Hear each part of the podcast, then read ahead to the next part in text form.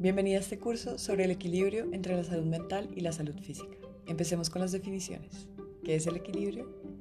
Del latín, el término hace referencia al estado de un cuerpo cuando las fuerzas que actúan en él se compensan y se destruyen mutuamente. Es decir, una buena salud mental alimenta un estado físico sano y una mala salud física alimenta un deterioro en el estado mental.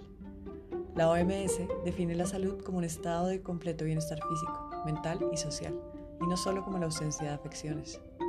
Por ende, el equilibrio entre la salud física y la salud mental se da cuando ninguna de las dos afecta negativamente a la otra.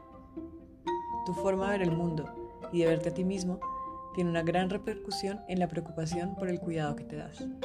Una persona con un alto bienestar psicológico tendrá normalmente buenos hábitos de alimentación, evitará en mayor medida el consumo de sustancias, hará más ejercicio físico y todo esto tendrá un efecto en su salud no solo física, sino mental y aumentará su bienestar general. Este bienestar físico-mental es de gran importancia para el bienestar global del sujeto, la sociedad y las naciones. Y sobre esto tratan los siguientes capítulos.